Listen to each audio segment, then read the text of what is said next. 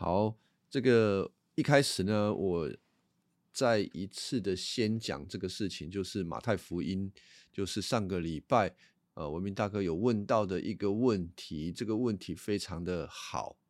那我来重复描述这个问题啊，它是马太福音的五章十九节，五章十九节。好，我先读一下第五章十九节。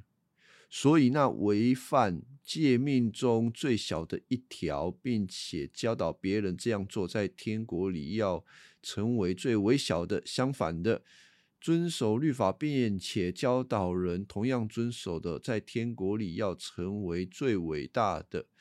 那文明大哥的问题是说，好像，呃。为什么会有这么大的差异啊？在天国里面，为什么会有这么大的差异？呃，首先，天国有没有差异呢？有差异，有大有小。呃，很多的经文都告诉我们，天国是有大小之分的。但是这些经文是属于比较侧面的经文。侧面的经文就是它可以推论出。嗯，天国有大有小，但是他不是直接跟你讲有大有小，所以这个东西我只会认为我愿意这么相信，天国是有大有小的，我愿意这么相信啊。当当然，我我愿意，当然有人说没有没有，一定没有，我也不会说，呃，他们否定的是没有道理的。那哪一些经文呢？哎，我不知道寄到哪里去了。那个经我们不不要看了，如果有兴趣，我晚一点再发发给大家啦。那包括了那个两个门徒对耶稣说：“哦，在天国的时候，谁要分大位，谁要分小位？”其实耶稣并没有否认说天国没有大小，只是耶稣回答他们说：“大小不是我来分的。”啊，对，有一段经文非常的，我认为非常明显啊，就是哥林多前书或者是哥林多后书那边，他也不是要直接讲大小之分，他讲的是你在福音当中的熟练度，所以你就算呃得救，我不翻了，他的意思就是你就算是得救了。可是你是灰头土脸的，好像是被火烧过了。这个在哥林多书信，我忘记前书还是后书了。意思就是，你对你得着的福音不了解，你可能常常在建造的时候，你的生命不是建造在福音，不是建造在耶稣基督上，你在靠你自己努力。虽然你也是进了天国，可是不好看，灰头土脸啊。所以我第一个我先讲是有大小之分，这是我的看法。那还有其他经文，我不我不讲了。那紧接而来的，我们会有一个问题，就是说，那那个大小之分，就是短岁喊喽？有人比较高贵，有人比较呃低阶层，是这样子吗？应该不是这样子。我们会这样想，是因为我们今天在地上，我们常常看到人有阶级之分，而且哈高阶的常常压榨低阶的。天国不是这样子的，所以那个高。低大小，它是另外一种的价值判断，它绝对不是符合我们地上的价值判断。而那个价值判断是什么呢？这是我们要注意的。所以我说，那个是对福音的认识，也是对主对恩典的认识。你越多认识越多，你就越享受天国的好。所以啊，天国有多好，那个你有多大。在于你在地上有多认识福音，有多操练福音。好，这个需要举例说明啊。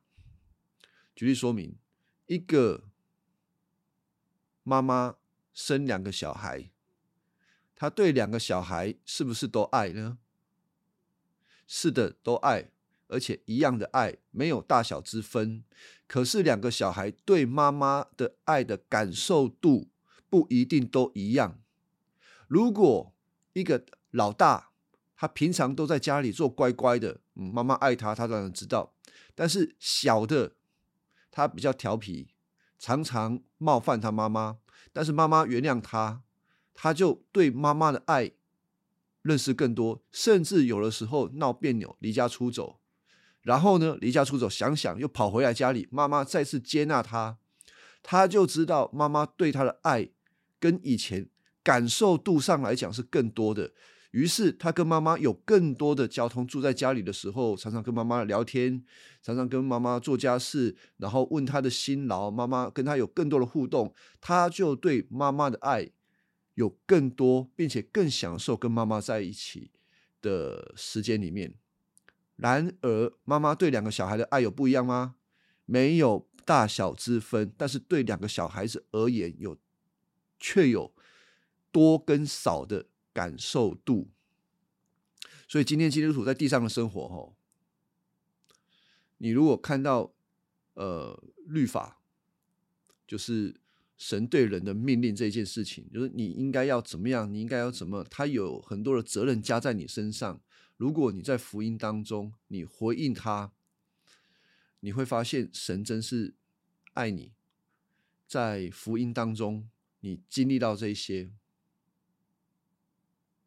你真的是经历到这一些，你就说哦，真的是。当你经历的时候，你经历的时候，你就对神的爱更深刻了。可是神对你的爱有不一样吗？没有不一样哦。神的爱有因为这样子更多吗？没有更多，因为已经多到跟耶稣基督一样，就是对耶稣基督的爱跟对你的爱是一样的。所以你要怎么知道天父爱你呢？不是。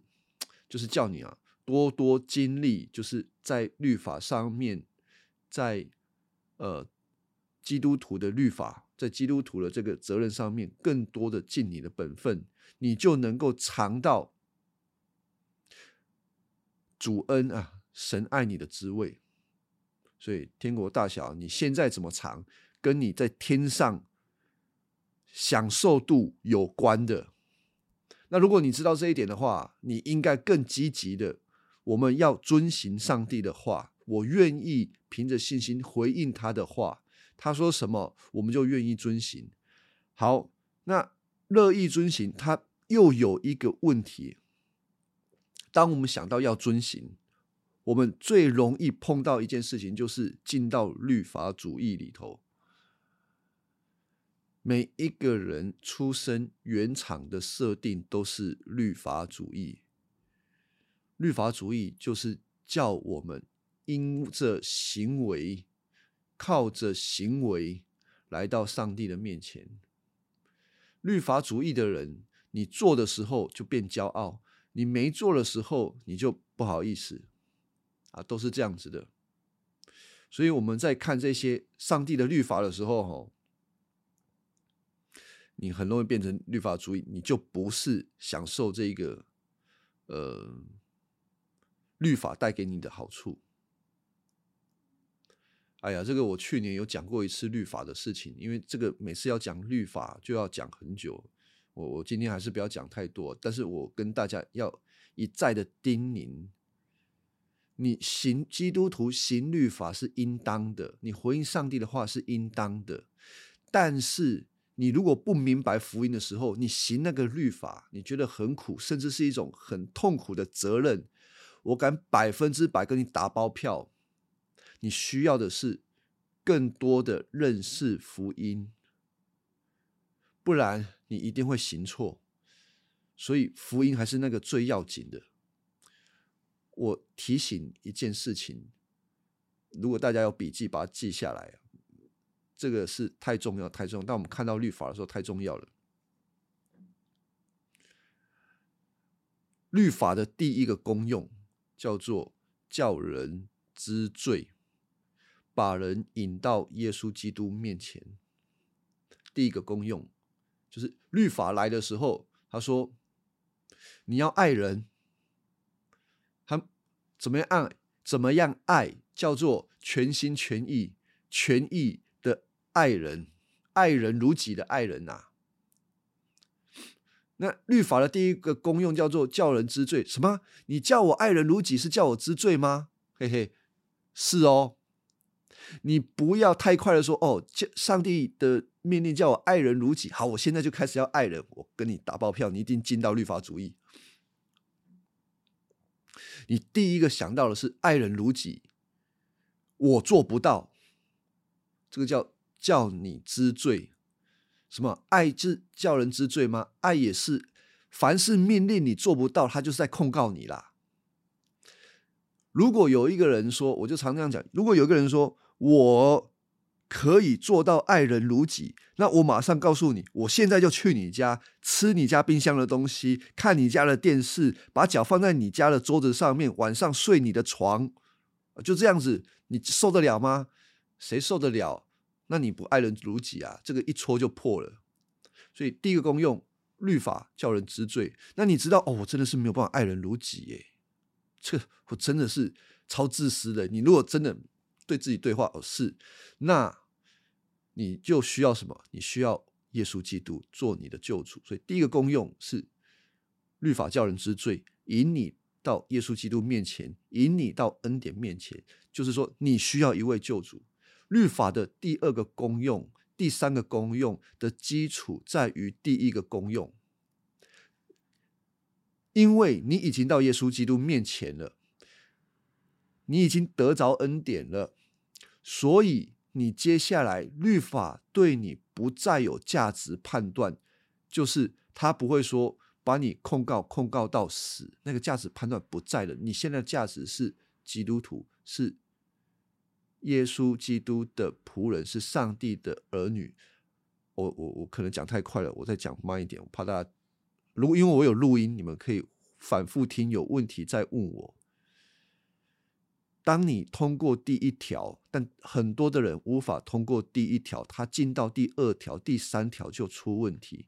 第二条就是律法的第二个功用，叫人压制你的罪恶。当你心里起了这个贪念，你听到圣经的律法告诉你不可起贪念。当你起一念，你看到律法告诉你说不可贪恋别人的牛驴、别人奴婢，你就压制你，使你哦，我现在不对了，我要停止这个不好的思想哦，我现在不对了，我不应该继续讨厌那一个人。第一个功能叫压制，我们常常需要。心中的那个东西被压制，因为心中的罪恶是你在见主面之前不可能全部没有的。第三个功用叫做律法，叫你成圣，成为圣洁。这个功用就是我知道我已经是上帝的儿女了，现在我要开始学习上帝的律法，并且努力的遵行它。这是第三个功用。当我是神的儿女，我遵行律法，这不过是再正常的事情了，对吧？妈妈爱你，妈妈说：“哎，你去洗碗啊！”但我爱妈妈，妈妈叫我洗碗就去洗碗啦，有有什么问题吗？但是你不明白你妈妈的爱，你也不爱你妈妈，因为你觉得你妈妈实在是。搞你！如果你爱你妈妈的话，你也知道你妈妈爱你，你会极其的问你，常常问你妈：“妈妈，我需要为你做什么？”当你做的时候，你根本不会觉得有什么苦的。哦，我妈好烦哦，怎么一直叫我做那个做这个，烦死了！不不，你如果在知道在恩典里面，你在。跟妈妈有个好的关系，你应该常常说“我愿意听话”。所以，我们回到这个马太福音第五章这里，这里我回答的时候，我说这里是对基督徒讲的，明白福音、明白恩典的人讲的，所以他不是在对一个不认识耶稣基督的人讲，所以他很强烈的告诉你，你要遵行律法，是这样子的。那当一个明白福音的人，他被告知要遵行律法，他不会有压力。这个压力就是他不会说我没有行出来哦，我觉得我无愧自容，或者是我没有行出来，上帝就会对我的爱减少。没有，他知道上帝已经爱他，所以他不会认为说他的那个整个标准是从他有做到没有做到这件事情来做判断，而是他知道神已经爱他，因为神爱他，所以他乐意遵行，做得好，他就有更多的享受；做得不好，他还是享受。哎，做得不好还是享受？享受什么？享受神对他的赦罪之恩啊！反正你真正最享受就是福音，好吧？这个我需要花一点时间回答这个登山宝训哦。马太福音第五章是登山宝训，你都要按照一个恩典的眼光来看，它不是一个律法主义的眼光，好像叫你做到什么，以至于你成为什么样的人，不是这个，而是你已经是上帝的儿女，上帝的百姓，所以你可以乐意。那。前提就是要认识福音。好，这个这段我讲完了。我们来看约伯的第三个好朋友，他叫做比勒达。哦，比勒达，我们上个礼拜讲到，我们讲到第九章，比勒达已经讲完了啦。比勒达哈，他就是他什么都不管，他就直接就是责备约伯，要约伯悔改。然后第九章。约伯又开始回应，回应这个比勒达。我讲其中几段经文就好了。啊，第九章第十三节，上帝的愤怒不止息。啊，第十二节，他随意拿走他所要的，没有人能够阻止他。谁敢问他你做什么呢？没有人敢问他。我替约伯回答的问题是，没有人敢问他。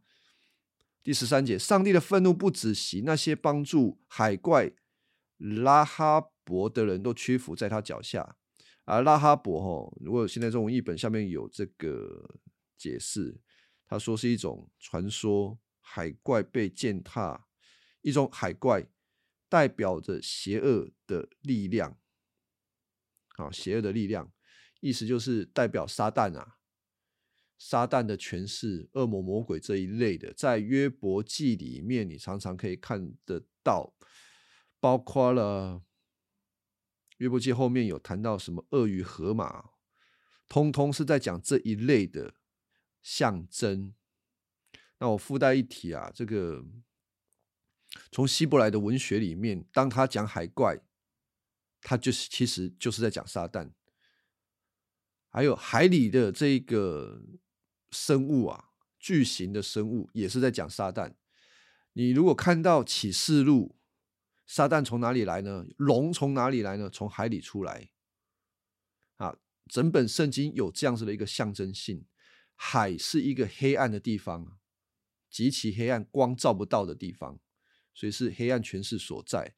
那一样，你到了创创世纪，神也是需要把海分开来。那整个整本圣经都有给我们这样的一个啊文学性共通的文学性在这里。好，所以这个地方就是讲说，个帮助拉哈伯的人都屈服在他脚下啊！我怎能回答上帝呢？谁敢跟他辩论呢？以约伯的这个角度就说，没有人敢跟上帝辩论啊，没有人敢回答上帝的话。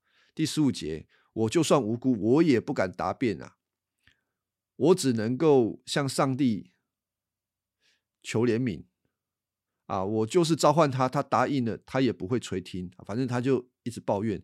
十七节，他用风暴摧残我，无缘无故的伤害我。好，我读到这里就好了。所以啊，我我前几天有发那个问题，第一个哈，我们要理解的是。第九章，约伯的回答：约伯怎么看上帝？他把上帝当做是什么？当做是什么呢？我就说哈，他把上帝当流氓，他把上帝当流氓啊！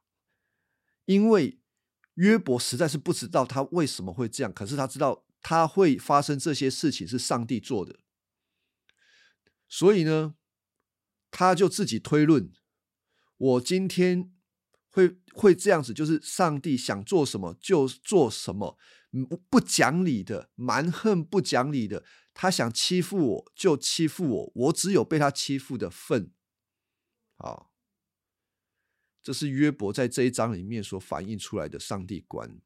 同样哦，我们可以想想看，我们的朋友或者是我们自己生活当中，有没有人也是这样看上帝的？有没有人也是这样看上帝？就是觉得我的人生啊，我扣啊，我可怜哦，哎，上帝一直搞我连低，我做这个也不顺，我做那个也不顺，他想把我怎么样就把我怎么样，他简直是个流氓啊！我没有办法跟他讲理呀，啊，其实就是这样。约伯也是，也是这样子，也是这样子想。如果你曾经这样子想，那我恭喜你，恭喜你什么？你想错了，你不会想要你想对吧？我的意思是，你现在想说上帝是个流氓，所以他这样子对我。应该说，我发生这样子的事情，上帝实在是流氓。所以，你如果这样子认定下去，你的生活、你的生命将越来越苦，因为你的上帝是流氓啊。那你要怎么样得到盼望呢？你的盼望只有一件事情，就是上帝他不是流氓，不然你真的是惨了。他就照三餐。搞你，好吗？所以，如果你你自己或者是你的朋友真的遇到连环性的奇怪的事情，在一个大大的苦难，他非常非常的埋怨上帝，觉得上帝根本就是个流氓的话，你要告诉他，你最好承 认你错了。上帝是慈爱的上帝，虽然我们不理解你现在。发生的事情原因是什么？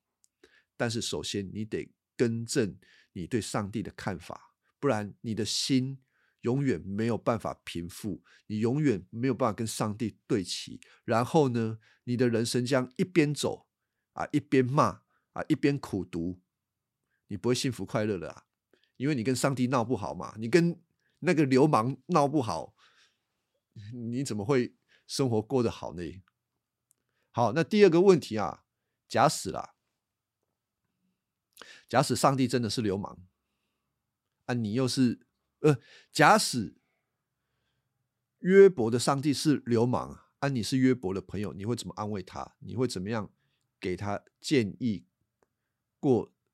呃，你会怎么样建议他过他的生活？这个是一个假设性的问题，这个问题是帮助他。你如果继续这样子想，你该怎么活？如果你的上帝是流氓，你要怎么办？啊，想一下。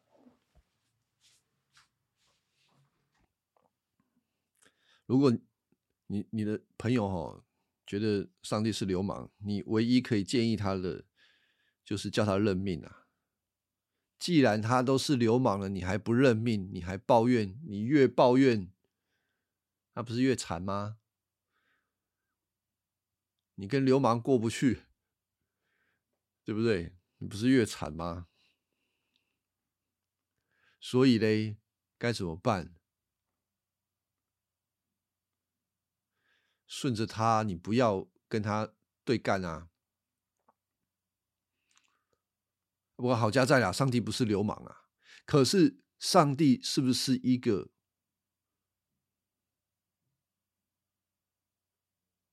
我们说，上帝有他的主权，他想做什么就做什么，是不是？是的，那个新约罗马书已经告诉我们，上帝想做什么就就做什么，他想怜悯谁他就怜悯谁，他要恩待谁就恩待谁。听起来很像流氓，当然他要当流氓一定可以啊，就是他想要干嘛就干嘛。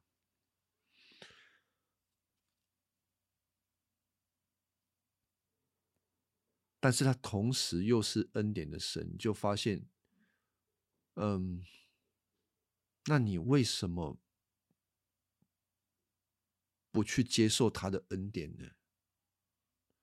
如果他的恩典，他说他是一个霸道的神，他想做什么就做什么，然后他又告诉你，恩典的福音在这里，那为什么我们不跟他，就是为什么不就接受他的带领呢？因为你最好的生活方式就是接受他的带领，没有没有别的，你要跟他唱反调，你拗不过他，所以。你面对这位神的时候，最好就是接受他的带领，而是这样子。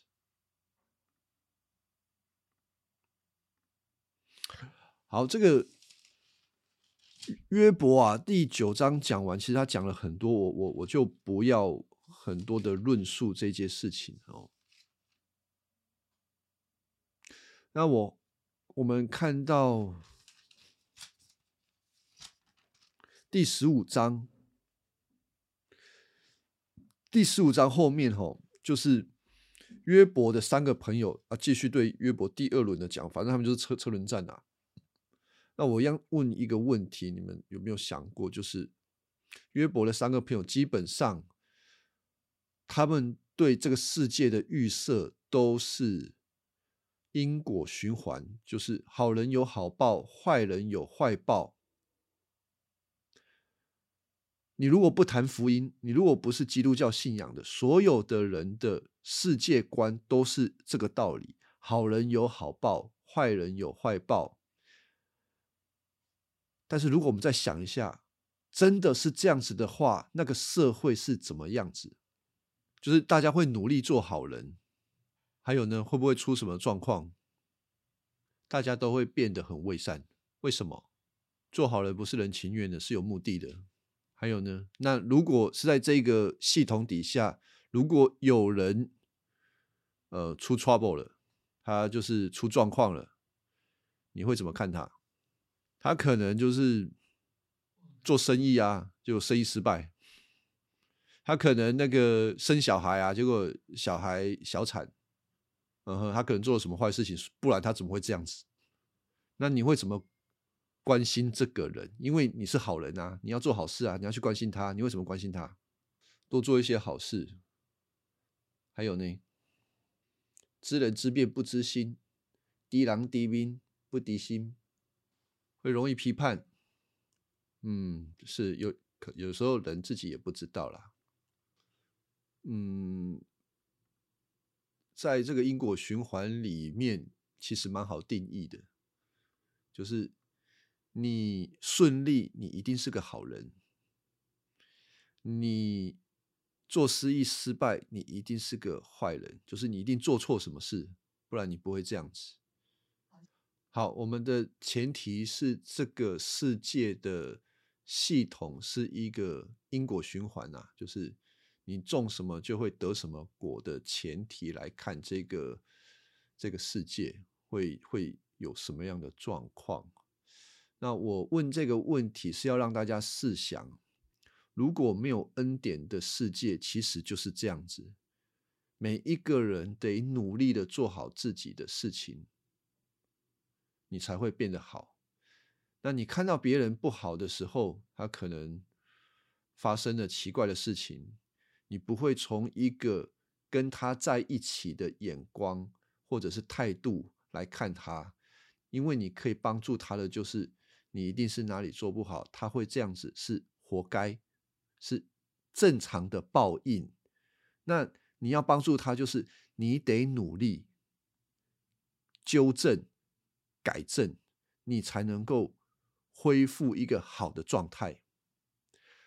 这个是世界上面的宗教的一种方式，都是这样子。那我自己吼。在查这个约伯记啊啊，我自己吼怎么说吼，血淋淋的例子跟大家分享。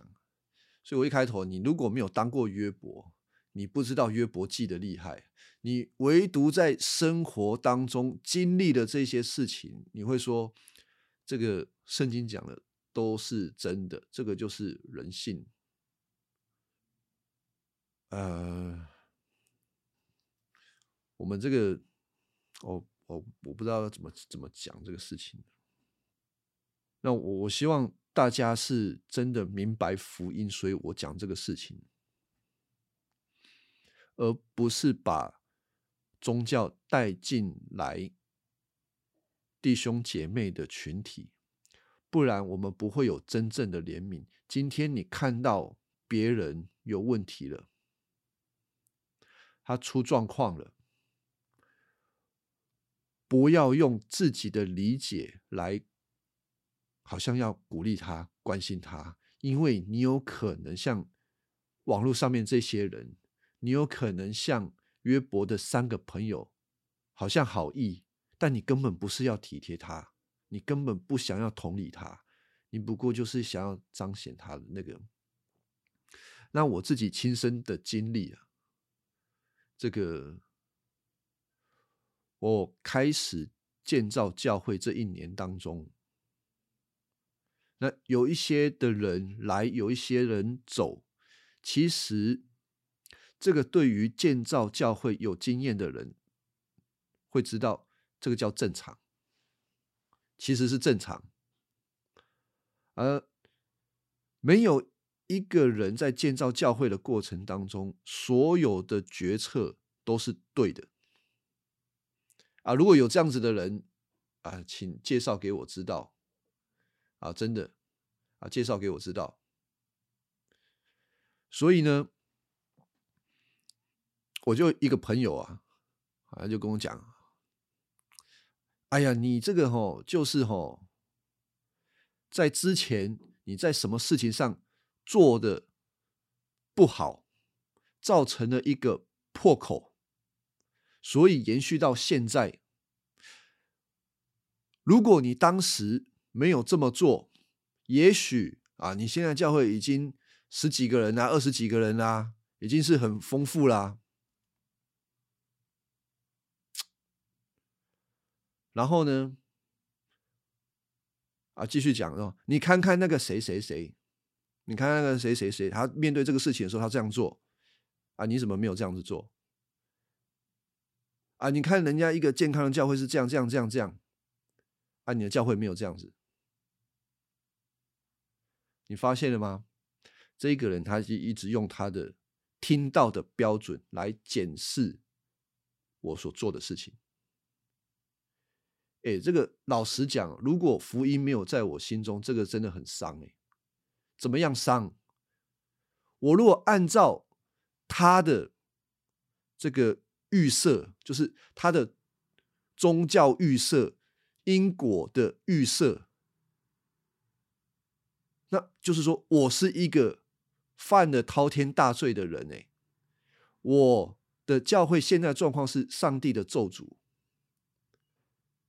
大家明白这件事情吗？我因为没做好，上帝咒诅我，以至于现在教会有很多很多的状况。这个是福音吗？还是这个是世界上面的标准？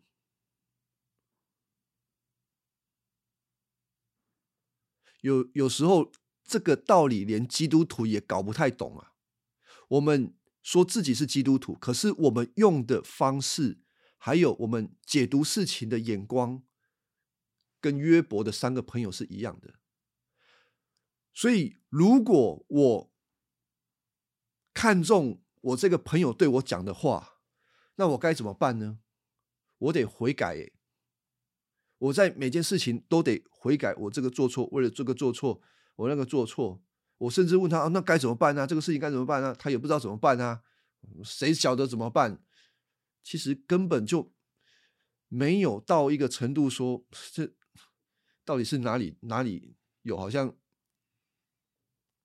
真的是罪大恶极的问题，不是吗？那为什么会有这个结果呢？老实说，不知道。那不知道最好说不知道。如果我按照我朋友的这种方式说，如果你如果悔改的话，哈，上帝就祝福你啊，你可能就几十个人、二十几个人，哇，呃，跟这个谁啊，跟约伯三个朋友一样，鼓励约伯的方式一样啊，哎，约伯啊，你趁早悔改啊，啊，上帝祝福你。那我上个礼拜刚好有跟大家讲啊，就是约伯最后上帝有祝福他吗？上帝加倍的祝福约伯胜过之前的。约伯有悔改吗？约伯没有悔改。我讲的约伯没有悔改，是他对他本来就他的这个灾难就不是约伯做的事，他没有做错什么事情，以至于上帝这样对他。这个是毫无关系的，但是在我们里头的预设是什么？我们常常是会看这一个人，你现在这样，你一点是都都你，你一定是哪里有问题啊。但如果你是当事人，如果你是当事人，别人这么说你的时候，你真的是不知道怎么回应。所以你看约伯记。这三个朋友给他车轮战，